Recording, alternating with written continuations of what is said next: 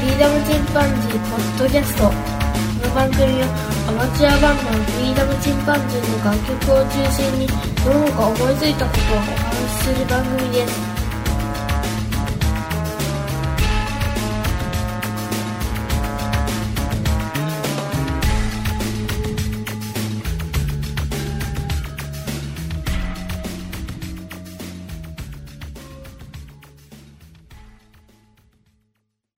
さあ始まりました。フリーダムチンパンジーの佐藤です。えー、皆さんは普段美術館なんかに行かれますでしょうか？僕は絵画にそれほどの興味はないんですが、美術館に行くのは結構好きですね。で、えー、東京に出張した際にちょっと時間がありましたので、国立西洋美術館というところに行きました。これが2016年の1月か2月かぐらいだったんですけど、その年のね、7月に国立西洋美術館というのは世界遺産になりました。世界文化遺産ですね。で、私がこの美術館に行った理由は、この美術館を建築した建築家が、まあ、非常に好きでして、それでまあ美術館に行ったわけですけども、で、この美術館のことをお話しする前に、この建築家のことを今回お話ししたいと思います。建築家の名前はル・コルビュジエと言いますね。なかなかあの、発音しにくいですけど、ル・コルビジュエという方、まあ知ってる方もいらっしゃるかもしれませんが、人生をざっとご説明してみたいと思います。非常に面白い人ですね。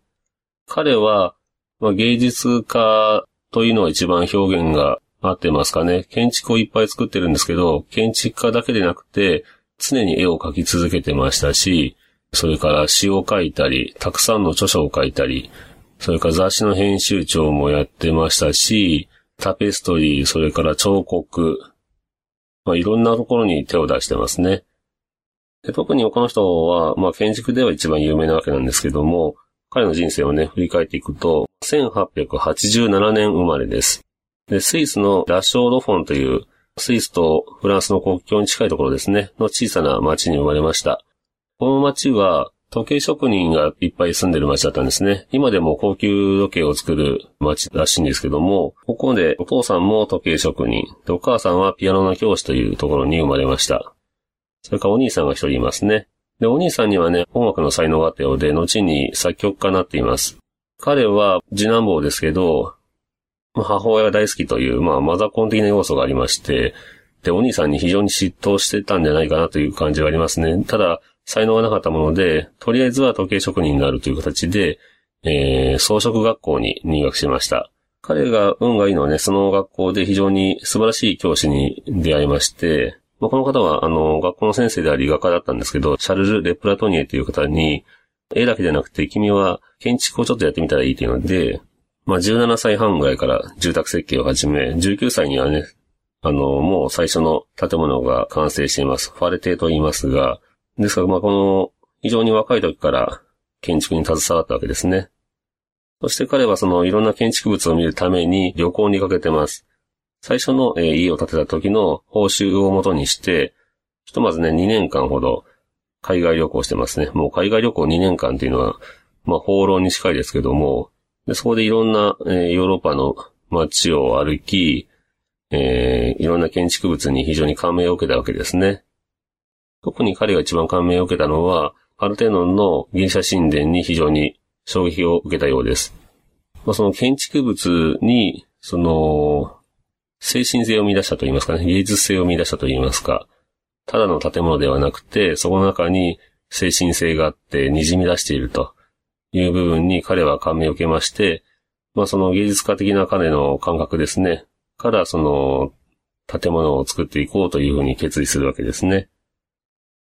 そして第一次世界大戦がありまして、街は荒廃してます。その時に彼は量産型のね、建物を作ろうというので、友達のマックス・デュボアという方と一緒に、1914年にドミノシステムというものを提唱しています。これは、量産型の住宅を作るための工法でして、それまでのね、伝統的なヨーロッパの建物というのは、壁自体が屋根とか床を支えていました。なので、非常に頑丈なその石積みの壁があって、で、窓はどうしても大きく取れないですね。窓を大きくすると建物が崩れてしまいますので、小さな窓が並ぶというような、まあヨーロッパの伝統的な建物が主流だったわけですけども、彼が提唱したのが鉄筋コンクリートのフレーム構造にして、で、えー、屋根と床を支えようと。まあそういった形であの、柱が、えー、壁の代わりをするということですね。そうすると、壁の部分が非常にあの、重要だったのが、重要なものが柱に変わりまして、で、外観の部分、その壁という部分はもう本当にどんな素材でも使えると。まあそういった意味では、全面鏡張りという形にすることもできるというふうに彼は考えつきました。これがまあ一つのまず、今のすべての建物の近代建築の基本になってますね。このドミノシステムによって、まあ自由な建物の作り方ができるようになったわけです。極端に言えば、床と屋根があれば、そこを支えるのは柱が6本あれば十分で、それと階段があれば2階が作れると。で、中の間仕切りですね。部屋の仕切りも自由に配置することができますし、外観部分の壁というのもいろんな素材を使ったり、薄くしたり、ガラスにしたり、木材でも何でも使えるという形で、建築の非常に幅を広げたわけですね。ですので、今、東京で見られる、まあ、地方都市でもそうですけど、近代建築、いわゆるビルというのは、彼の考え方が元になって作られていると言っても過言ではないですね。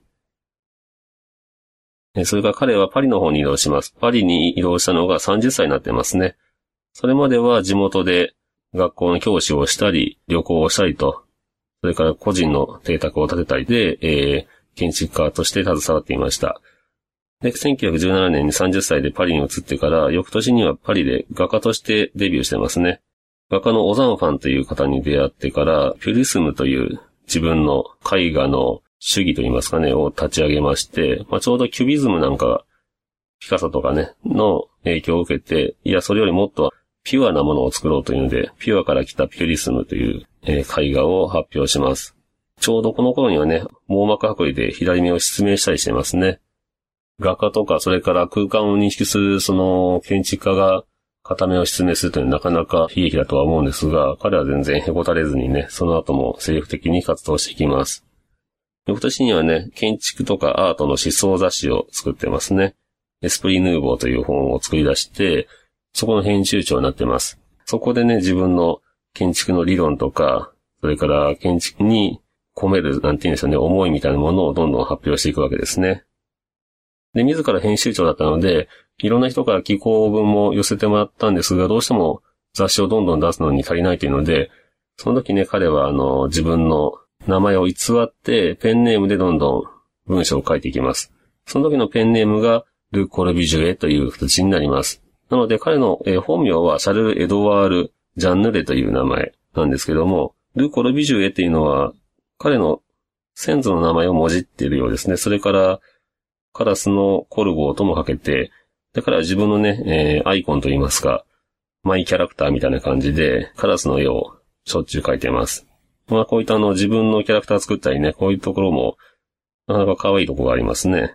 それから、1922年にはね、えー、300万人の現代都市を構想したりしてます。これは都市構想ですけど、まあ建築家というレベルじゃなくても、都市丸ごとをね、自分でプロデュースしたいというので、で、別に頼まれてもなくても、彼はどんどんこういった家を設計したり、それから街を設計したり、ビルを設計したりしてます。なので、別に頼まれなくてもどんどん自分から発信して、それを見た誰かから依頼を受けるといった形のスタイルですよね。それから、ちょうどね、自分のお兄さんのために家を建てたり、で、運がいいのはね、彼のいとこがもともと建築家だったんですね。その建築家のいとこと一緒に活動することによって彼の幅は広がっています。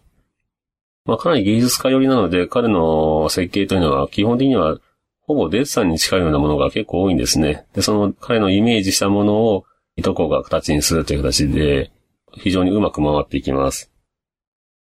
そして彼は38歳の時に、レマン湖畔のね、コルソーという場所に、両親のために小さな家を建てます。小さな家というのが名前なんですけど、その家が非常に美しいですね。湖が見渡せて、まあ、平屋の建物なんですが、非常に美しい建物ですね。で、父親はどうも病気だったようですぐ2年後には亡くなってしまいますが、母親の方はこの休暇小屋として作られた小さな家で30年、えー100歳の誕生日直前までこの家で暮らしています。それから3年後ですね、41歳になるとき、彼はもう一つあの発明といいますか、新しい建築の思想を立ち上げますね。それが近代建築の5原則というものになります。もともと先ほどご説明したドミノシステムという建物を壁ではなくて床と天井を柱だけで支えるという、まあ発明といいますかね。それからさらに広げまして、5つの原則を作りました。で、これは、一つはピロティ、まあ柱のみで支えることで、地上階には壁で閉ざされない開放された空間を作ることができる。これはあのー大きな柱で建物を持ち上げてしまおうと。空中に。そうすると、柱と柱の間には空間ができますから、そこを自由に人が歩いたり、車が移動したりできるということですね。それから屋上庭園。柱がね、屋根を支えます。で、屋根が真っ平らにすることができるので、勾配屋根でなくなりますから、ここの屋上に、そのまま空中庭園として利用すると。そうすると、都市には自然を取り戻すということができるわけですね。まあ、要は屋上緑化という形ですけど、こういうたいものを最初に提唱したのもやっぱりすごいところですよね。それから、自由な平面ということで、まあ、構造体から切り離された間仕切り壁は自由に設置ができ、空間は自由に配置できるようになると。これは、まあ、柱だけでできてますので、柱の間の空間には自由に壁を作って、その部屋の間仕切りをできるということですね。それから横長の窓。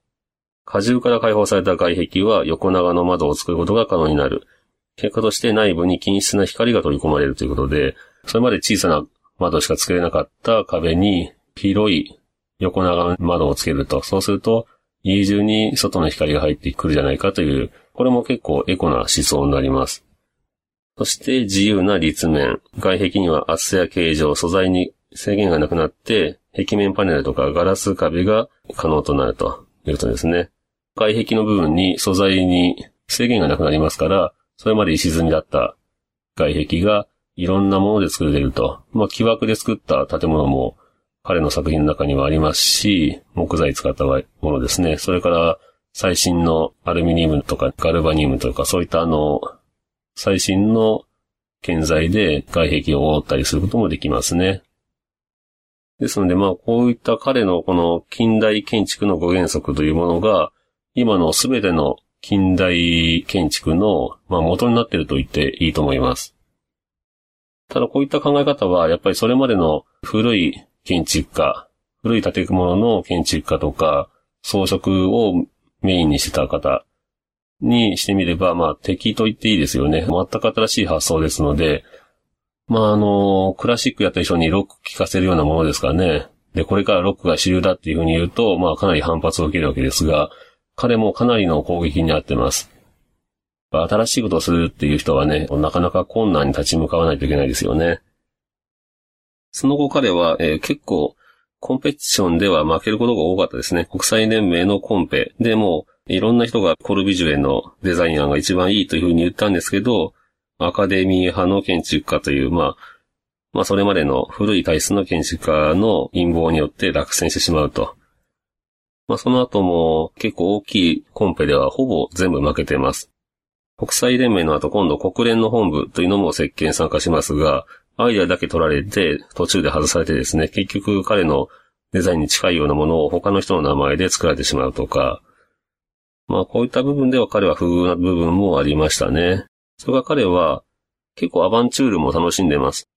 42歳の時には南アメリカで講演をしたりして、その帰り道に豪華客船の中でジョセフィン・ベイカーという当時非常に有名だった美人の人気オペラ歌手と出会います。で、この船で、まあ、意気投合しまして、まあ、ヌードの絵を描いたりね、かなりアバンチュールを楽しんだようですね。で、同じ年の1929年には非常に若くて美人な、そして才能のあるね、フェリアンという女性と出会いまして、彼女と一緒に家具を作ったりしてます。これはね、今、カッシーナっていうところで売ってる LC シリーズなんですけど、ル・コルビジュエの頭文字で LC と言いますけど、この LC シリーズの家具ですね。特にソファーが有名なんですが、これはね、非常に値段が高いですけど、実際座ってみると非常に気持ちがいいですね。いつか欲しいなと思うような家具になってます。それから翌年にはね、イボンヌガリという元ファッションモデルと結婚します。やっぱりこの方は、ね、なかなかモテモテですよね。この非常にイボンヌガリという女性は情熱的で、まあ彼をこれから支えていったわけですね。で、ちょっとマザコンのとこもありますから、このルーコルビジュエは。奥さん放っといてね、クリスマスに母親と一緒に過ごしたりとかいうこともあったようです。で、結構仲は、嫁姑に仲悪くて、それではかなり苦しんだようですね。で、結婚した翌年、1931年ですね、44歳になりますが、この時に彼は最高傑作と呼ばれるサボア邸という建物を作ります。これも大金持ちの方から依頼されて、えー、作った建物ですが、先ほどのね、近代建築の5原則をすべて具現化したような建物になっています。これは非常に素晴らしい建物ですね。もう本当に柱で立ち上がった建物は空中に浮いているような感じですね。そして前面に横長に作られた窓、それから、えー、屋上庭園。で、建物の中にもね、そのペリアンという方と一緒に作った家具が配置されてまして、まあ、洗練しきってますよね。この家はその後ね、金銭面では非常にあの建築費がかさんでしまって、背主と喧嘩になりまして、さらにはちょっと水回りがね、うまく作ってなかったみたいで雨漏りしまくるというので、まあかなり揉めまくった家のようです。で、その後は、結局、依頼主はそこにほとんど住まなくて、その後、まあほとんど廃墟のようになっていたようですね。戦時中なんかは、豚の飼料小屋になったりとか、倉庫になったりして、まあボロボロに荒れ果てていたわけですが、彼の亡くなる直前に取り壊しする話が出たんですけど、世界的に反対運動が起きて、今では世界遺産として登録されています。で、まあ、彼はイボンヌとの間に子供ができなかったので、まあ、犬を非常に可愛がったという話です。犬の名前はパンソーというね、名前でしたけど、で、1945年、57歳になりますが、この時にモリロールという研究を完成させています。このモリロールというのは、黄金比と関わってきますね。で、彼は自然豊かなスイスの街で生まれていますので、お父さんなんかは非常にスキーもするし、山登りも大好きというので、よく連れて行ってもらったみたいです。で、ル・コルビジュエもスキー大会に遠征したりするような、結構ね、あの、ガリガリのおじさんなんですけど、スポーツは大好きだったみたいですね。で、彼がその自然の中でね、いろんな植物とかもデッサンしてるんですが、この植物をデッサンしたというのも最初に出会った先生のおすすめで、え植物をデッサンしていますんで、で、その植物とかを見ている中から黄金比率にたどり着くわけですね。彼の身長はちょうど西洋人の男性の平均身長だったようで、で、その平均身長の男性の体を測っていって、それを黄金比率に当てはめると。で、まあ、要はその建築の基準を作るわけですね。成人男性の体に合わせた建物の作りを作っていくという基準を作って、で、その建築基準で作っていけば、その後の増築とか改築、で、そういった場合にも一つのパターンがありますんで、このモリロールというものに合わせていけば、建物が作りやすくなるというので、まあ、日本人のね、体格にちょっと合わないですけど、彼のモリロールというその建築基準というのは、日本の、えー、国立西洋美術館にも反映されてますし、この、えー、モリロールという建築基準は、この1945年の以降の彼のね、すべての建物に当てはまるようになってます。で、その後彼はね、国連のね、本部のコンペには負けたんですが、インドでは一つの都市計画に携わることができました。で、フランスなんかでも都市計画立てたんですけど、落選したりしています。で、1952年、えー、65歳になりますけど、この65歳の時に南フランスね、こちらは奥さんのイボンヌガリの、まあ、成果に近いんですけど、で、そのモナコのね、隣町、カップマルタンというところに休暇小屋を作ります。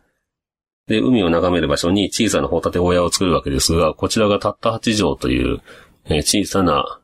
木造の家ですね。で、まあ、ここに彼が通った理由がもう一つありまして、このすぐ近くにね、彼の提唱した5原則を、えー、見事に体現しているような、アイリーン・グレイという女性が建てた家があったわけですね。で、彼はこの家を非常に気に入ってまして、まあ気に入ってると言いますかね、その自分の提唱した5原則を使って、彼女の方がね、サボアテという先ほどお話ししたル・コルビジュエンの代表作よりも2年早く彼の提唱した原則で作られた建物を作っています。アイリン・グレイさん。で、この家が非常に美しいというので、彼は気に入ってしまいまして、建物も気に入ってるんですけど、まあ、一つには嫉妬もあったようですね。激しい嫉妬も持ってると。自分より先に作りやがってっていうのですよね。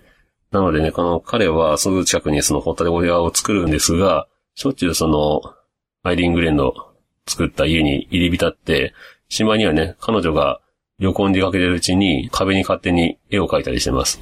で、彼の絵はね、この頃ちょうど国際色の、まあ、まあ、キュビズム的な絵を描きますんで、真っ白な壁がその建物の美しさだったんですけど、そういった壁をね、あちこちに勝手に落書きしまくったわけですね。で、帰ってきたアイリン・グレイが激怒したという話がありますけど、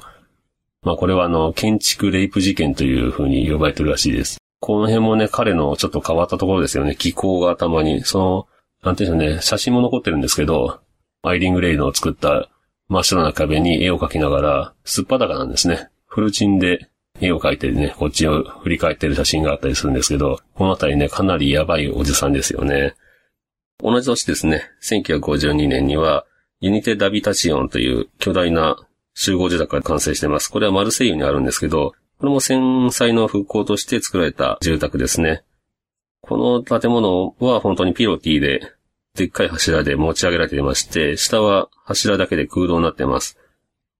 で、まあこれがまたすごい建物ですね。で、このユニテ・ダビタシオンというのは、屋上には幼児用のプールがあったり、体育館があったり、それから屋上庭園もありますし、共同施設、こういったものがまとまって作られています。それから最上階に幼稚園があって、店舗用のスペースなんていうのも建物の中にありますね。まあ、あの、商店街みたいになってます。で、さらに屋上にその、一周300メートルのね、ランニングできるような、ランニングコースといいますかね、トラックが使えてたりします。まあ本当にあの、建物が、なんて言うんでしょうね、まあ曲線と直線でうまく組み合わされてまして、巨大なあの、彫刻作品のようになっています。彼の場合はその建物は、単に人が住むという建物ではなくて、一つの彫刻のように作っていったという側面がありますね。そしてもう一つ、あの、彼の代表作作られます。1956年ね、えー、ラ・トゥーレット修道院というものが建築されます。それから、1955年には、ロンシャンの礼拝堂というものが竣工されています。このロンシャンの礼拝堂というのは、コンクリート建築なんですけど、それまで彼が作ってた四角に近いような建物とは別に、この建物は非常に有機的なデザインになってますね。カニの甲羅をデザインしているというふうにも言われていますが、屋根なんかもコンクリートなんですけど、非常に曲線で作られています。まあ、カニの甲羅の下に建物があると言ってもいいんじゃないですかね。そんなデザインの。これは礼拝堂ですから、宗教建築ですね。で、まあ彼はずっと宗教建築を作りたかったんでしょうね。三つの代表作作られてますが、中身にはね、あの、仕掛けがいっぱいですね。建物によっては、小さな穴がいっぱい開いてて、そこから入ってきた光が星のように見えるとか、そういった建物を作っています。そしてこのロンシャンの礼拝堂が竣工された1955年に初めて日本に彼はやってきています。で、ルー・コルビジュエを一番最初に日本に紹介したのは、薬師寺和江という方で、この方は岡山県の総社市生まれの建築家ですね。彼の代表作としては、倉敷市の美観地区にある大原美術館という日本で最初の西洋美術館なんですが、こちらの本館を彼がデザインしています。この薬師和江さんがフランスに渡り、ルーコル・ビジュエと出会ってですね、非常に感銘を受けたわけですね。そして彼の思想とか書物なんかを日本に持ち帰って、いろんな建築家に紹介しています。で、それに、えっ、ー、と、刺激を受けた日本の建築家たちが次々と入れ替え立ち替わり、ルーコル・ビジュエの弟子としてフランスに渡って彼の下で設計を学ぶわけですね。で、その建築家たちが日本に帰ってきて、で活躍しました。そして今の日本の元となると言いますかね、日本の景色を作るビルを建てていくわけですね。ですので今の東京の景色、地方都市もそうですけど、そういった、えー、現代建築の元は、このルー・コルビジエからの影響と言っていいでしょう。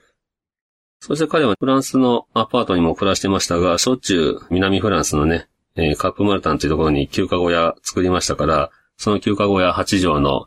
非常にこじんまりした建物の中で住みながら、しょっちゅうね、目の前の海で妻と一緒に泳いだりして楽しんでましたね。で、奥さんも亡くしたり、それからお母さんもね、亡くしたりとか、晩年5年前ぐらいには、ちょっと不幸が続いたりはしてましたが、南フランスのそのカップマルタンというところの休暇小屋で、小さな小さな建物の中で暮らしながら、巨大建築をどんどん設計してきます。そして1965年、77歳の時に、そのカップマルタンの海で海水浴をしてましたら、途中で心臓発作に襲われまして、溺れて亡くなりました。で、彼はずっとフランス政府から認められたいというのがあったんですけど、なかなか、その、都市計画も失敗し、建物も一軒のね、集合住宅を頼まれただけで、ほとんどフランス政府からは恩恵を受けなかったんですが、亡くなって初めて彼はそのフランスに認められて、国葬として葬儀が営まれました。で、亡くなる直前にはその、フランスで都市計画を彼に任せようという話もあったみたいで、まあ気づくのが遅いですよね、彼の才能に。まあそれだけちょっと、フランスという国自体が、まあかなり保守的だったんでしょうね。で、彼の作った建物、2016年の4月に世界遺産に登録されたわけですが、彼の作品、世界7カ国の17のルーコルビジェ設計の建築と都市計画作品が一括して丸ごと世界遺産に登録されました。で、その中の一つが東京上野にある国立西洋美術館なんですね。で、この土地というのは、まあ上野にあるわけですけど、上野動物園なんかもすぐ近くですが、この上野の山というのはもともと歴史で言うと、前田城から北東の方位にありまして、ちょうど肝になります。で、この場所にはもともとは、徳川将軍家のね、菩提寺として、寛永寺というお寺がありましたが、これがあの、戊辰戦争で大部分が消失しまして、明治の頃にね、公園として整備されてました。そして第二次世界大戦の後には非常に荒廃してまして、まあ繊細の傷が残ってました。で、この敷地のあたりには、お寺のシーンとかもまだ残っていたんですが、繊細で焼け出されたね、人たちがそこにバラックを建てて、約700人規模と言われているバラックの集落を作っていたそうです。で、まあ、ヒロポン乗用車とかね、娼婦とか、それから不老者がうろうろしているといったような場所でして、そういった問題も解決するというのも含めて、この国立西洋美術館を建てようという話になったわけですけども、そもそもね、このこの国立西洋美術館を作る経緯は、松方幸次郎という実業家がまず関わってくるんですけど、彼は川崎造船所の社長だったんですが、非常にお金持ちでして、世界中の美術を買い集めたわけですね。特にヨーロッパの美術を買い集めました。画商が進めてくるものを次から次へと買い集めるという形で、彼自身も私はあの絵のことはよくわからないと。お金があって、進められるからバンバン買うんだというような人だったみたいですね。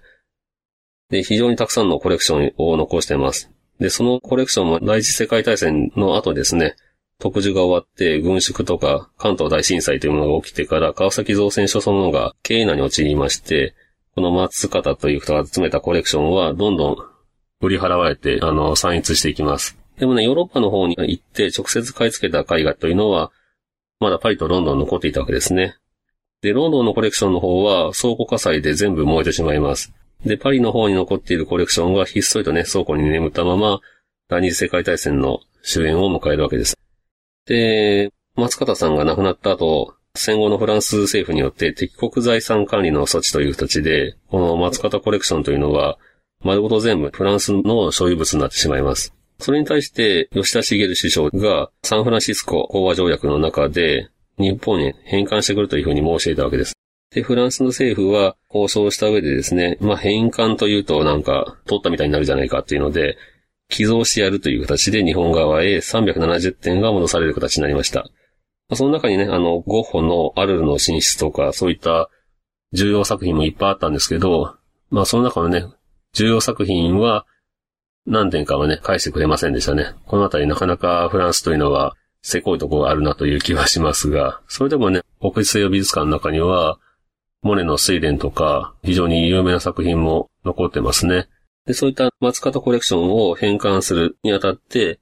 もう一つ条件をつけてきまして、そのコレクションを展示するための特別な美術館を新しく作れというふうにフランスから言われます。そして、えー、日本で美術館の設計者を誰にするかというところで、ルーコールビジュにしようという話になったわけです。で、日本政府がその美術館の設置を決定して、設計者としてルーコールビジュが選ばれたわけですが、日本側の協力者としては、前川国夫、坂倉淳三、吉坂高正という、まあ、3人の弟子が決まりました。この3人がルーコル・ビジェの元で、もともと働いていたわけですね。まあ、ですから、この3人の弟子が、コルビジュエのデザインをもとに細かい設計をしていくという形で国立西洋美術館は作られていきます。で、彼ね、当時の日本では、まあ今はそうでもないですけど、当時彼が来日した時には日本中が湧いたみたいですね。フランスの有名な建築家がやってくるというので、日本中が、建築家がね、湧き立ったそうです。で、こうやった経緯で国立西洋美術館は建設されたわけですが、僕はあの、ちょうど世界遺産に登録される半年ぐらい前に東京に出張できまして、そしてこの西洋美術館に行きました。絵画の方にはあんまり造形は深くないので、絵を見るよりもどちらかといえば建物の中入って建物ばかり見ていたわけですけども、この建物の魅力をちょっといくつかお話しすると、外観という部分で先ほど説明したモデュロールというもので外観ができてます。それから床とか壁とかそういったものも全部モデュロールという彼の考えた建築基準で作られています。ピロティ、柱で建物を持ち上げたように見せるという建築方法は同じようにできてます。なので、ちょっと離れてみると柱の上に建物がポンと乗ってて空中に浮いているように見えますね。ピロティなんかも、ルーコルビジュエンの建物はコンクリートの打ちっぱなしというものが結構多いんですが、この柱もコンクリートの打ちっぱなしなんですけど、あえてね、その、木枠の木で枠を作るわけですが、その木枠の木の木目といいますかね、が、コンクリートに残るように作られています。これは日本の建物なので、まあこういった木目を残した方が日本人にとっては馴染みがいいんじゃないかというので、そういったアイデアなんかも日本人の建築家の方から出てきて、それをルコールビジュがいいんじゃないっていう感じで使われたりしてますね。それから建物の中入りますと、まあ聖堂のような空間があります。ここは彼のお得意のうん、宗教建築の建物の中にいるような気分ですね。吹き抜けになったホールの屋上から自然光が降り注ぐような形になっています。ここはもう19世紀ホールという名前が付けられていますが、もともとはコルビジェはね、ここに19世紀の出来事の写真を全面に貼り付けてやろうというふうに考えてたそうですが、まあその間はちょっとあの、蹴られたみたいでして、今は彫刻が2つぐらいかな、ポツンと置いてあるだけで、1つの空間だけになってますね。まあでもこのトップライトとか、それからスロープ。彼の建物にはスロープが多いんですね。階段ではなくてスロープを対応するというのが、ルコルビジェの建物の特徴ではあるんですが、建築的散歩というふうに彼は呼んでますけど、建物の中をゆったり歩きながら、建物自体を楽しんでほしいというようなコンセプトで作られています。それからバルコニーが、あの、建物の中にあったりとか、えー、それから照明ギャラリーといって、中2階みたいなものが建物の中にあるんですけど、吹き抜けの部分に飛び出した中2階が全面ガラス張りで、そこに屋上から入ってきた光が降り注ぐと。で、間接的に建物の中に入ってくるという風なエコな作りになっています。で、あちこちに、まあ当然絵画もあるわけですが、彼の描いた絵も飾ってありますし、ルーコルビジェデザインの椅子とかね、そういったものも LC シリーズの椅子、ソファー、そういったものが置いてあります。建物のね、外には地獄の門と呼ばれているオーギュスト・ロダの大きな彫刻があったり、考える人とか彼の市民といったロダの傑作が東京で見られます。で、こう考えるとね、江戸の鬼門に、えー、ロダンの地獄の門があるっていうのは少し何か示唆するものがあるのかなという気もしますけども、まあこういった形でね、あの、東京上野にある国立西洋美術館、非常に私楽しめました。えー、皆さんもね、ぜひあの、機会があれば行ってみてください。このルーコールビジュエの建物。まあ、あの、奇抜な感じは受けないかもしれません。ですけど、彼が提唱したこのデザインというのが、今の現代建築につながってるなと思うと非常に感銘を受けるところがあるんじゃないでしょうか。当時としては非常にとんがった思想の持ち主で、えー、芸術家であったルーコルビジェ、戦いの人生という感じですよね。実際にはたくさんのコンペで負けたり、自分の考えた近代建築の5原則を徹底的に批判されたりね、かなり苦労の多い人生ではあったみたいですけど、うん、非常にこの人物も面白いですし、建物も、えー、非常に面白いですので、東アジアで言うと日本にこの一棟のみです。それからアジア全域で見ても、インドの方の都市計画されたあたりと、日本のこの国立西洋美術館にしか、ルーコール・ビジェの作品ありませんので、で身近なね、日本にあるというのはもう奇跡に近いですからね、ぜひ、えー、国立西洋美術館東京に行かれた際には寄ってみてください。それでは今日はこのところで終わろうと思います。さよなら。